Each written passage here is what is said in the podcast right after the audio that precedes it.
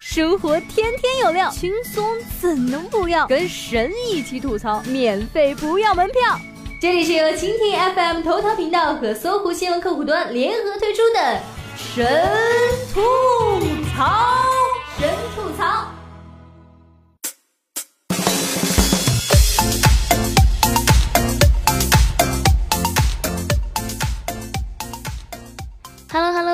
大家好，欢迎收听本期的神吐槽，我是你们还没有睡醒就要上班的小冉妹子。哎，不知道大家有没有发现啊，这元旦三天小长假放放过了以后呢，这个大家怎么都反而是一副没有睡醒的样子？而且，二零一八年的震惊消息实在是太多了。据说，优秀的表演艺术家，著名的性启蒙教育家。中国万千宅男的女神，德艺双馨的苍井空老师结婚啦！二零一八年的第一天晚上，苍老师在微博上宣布了这一重磅消息。这一夜，多少中国男人默默地爬起来，打开电脑，找到封尘已久的文件夹，学习资料、日本短视频，看着苍老师泪流满面。作为一代人的硬盘女神呢，苍老师微博下满满的一片祝福声。排名靠前的热门评论中，我最欣赏的是这一条：“赤裸的你比包裹严实的表更值得尊重，最大的祝福送给你，欣赏你的美丽、努力和真诚。”有不少粉丝痛哭流涕：“哎，我想结婚了，新郎为啥不是我？”我仔细研究了下这条微博啊，苍老师应该对结婚是很认真的。首先，从时间上来看，苍老师这条微博发布于二零一八年一月一号晚上的十一点十一分，一共六个亿啊，都不止双十一，简直是奔三十亿了呀！新年第一天宣布婚信呢，时间点儿还是这么的讲究，必定是经过深思熟虑的呀。再看这条标题，落款加标点符号，一共三百八十八个字的，给粉丝们，简洁直白，但情真意切。比起早年间某些相声界的师徒互怼，动辄就来个五六千字的长篇小学生作文，不知道高明到哪里去了。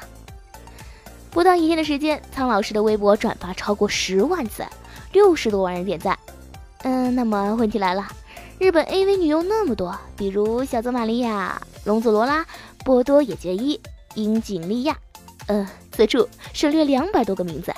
岛国 AV 界发展太快，原谅我苦思冥想。只记起来这么几个，但似乎只有苍老师在中国火到没有朋友。苍老师第一次来中国淘金呢，是在二零一一年，《南方人物周刊》在一篇题为《苍井空，我就会过怎样的一生》的文中提到了当时的盛况。二零一一年四月三十号，中国中部南昌国际汽车文化节迎来了苍井空的身影，大批粉丝疯狂的追逐围堵。苍井空甚至因人多堵塞到无法出场，躲在展馆内发微博求大家让路。等到表演时间，超过二十万人汹涌而来，场面几乎失控。苍井空出场三分钟之后，匆匆退场，活动终止。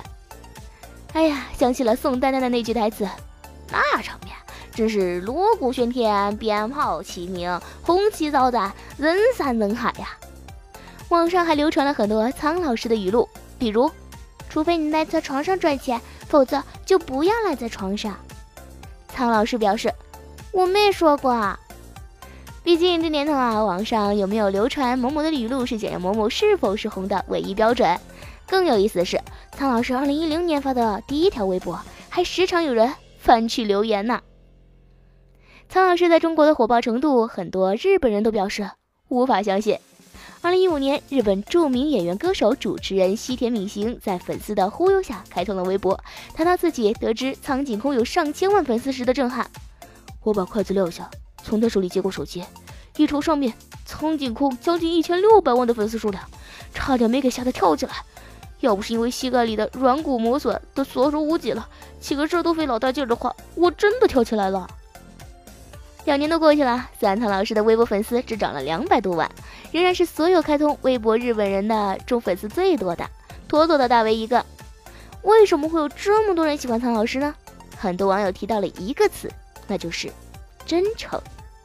在这个不作死不能红的年代呢，苍老师的真诚就像是一股清流，比如谈到进军 AV 界的感受，他是这么说的：“我即将踏入的是一个美妙的世界，这里是我的战场，是普通人无法生存的地方。但是我不后悔，而且不可以后悔，后悔就输了。AV 是我事业的起点，但绝对不是终点。我一定会出名。”在给粉丝们中，苍老师的字里行间同样透着一股真诚。他不是帅哥，然后没有钱，但是他接触了我以前的工作，对以前的工作我没有后悔。但我知道这是一个严重的问题，但是结婚以后我一定会接受这个问题，所以他很棒。在中日关系这几年走低的情况下，苍老师扮演了民间使者的角色。二零一四年青海玉树地震，苍老师在推特上发出筹款呼吁，请支持中国青海省地震灾区的救援活动。日本也是一个地震频发的国家，对别的国家的地震也是感同身受，为支持灾区的救援活动，向大家募集善款。有网友写下这样的评论：只有日语写的博文，没有更新中国的博文，显然是针对日本人，而不想增加中国粉丝的负担。心思之细腻和善良可见一斑。他还说，下一步希望休假一段时间，能够为中国的地震做些事情。这样的好姑娘，太赞了！这呀，不是他唯一一次从事公益了。四川雅安的地震后，他发微博祈福，并录了一段视频，用不标准的中文说：“四川加油，雅安平安。”随后把钱悄悄地捐给了李连杰的壹基金。在日本最具影响力之一的日经新闻中文网，熟知中国文化的苍井空甚至开设了专栏。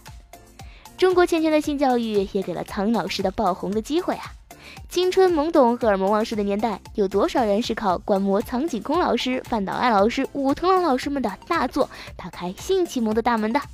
毕竟这个国家曾经连一本小学生性健康教育读本都容不下呀！苍老师是幸运的。他有一千多万的爱他的粉丝，还找到了真命天子。但更多的 AV 女优退役后的生活堪称凄惨。整个日本大约有一百五十家 AV 事务所，平均每家事务所有五十位女优。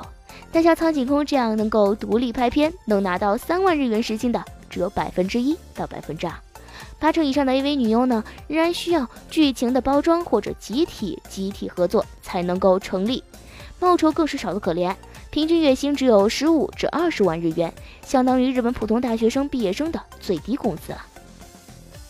著名金手指加藤鹰先生曾经说过：“AV 界啊是个很神奇的地方，除非女优闯入异能界有了很好的发展，要不然只要他们一隐退，就宛如人间蒸发，是生是死都没有人知道。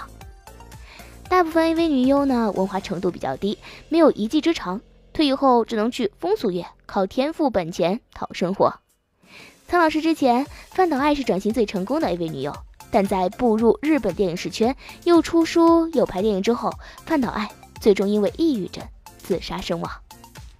旅日作家、日本出版文化史研究专家李长生接受媒体采访时曾经说过：“社会总是要有公序良俗的，干过 AV 就有了人生污点，不容易漂白。”范岛爱转型成功后，虽然 AV 女优出身是公开的秘密。但他继续周围讳莫如深。好了，在本期节目的最后呢，还是要祝福苍老师，愿你能够幸福，愿这个男人配得上你。好了，本期节目就到这里了，感谢您的收听，我们下期节目再见吧。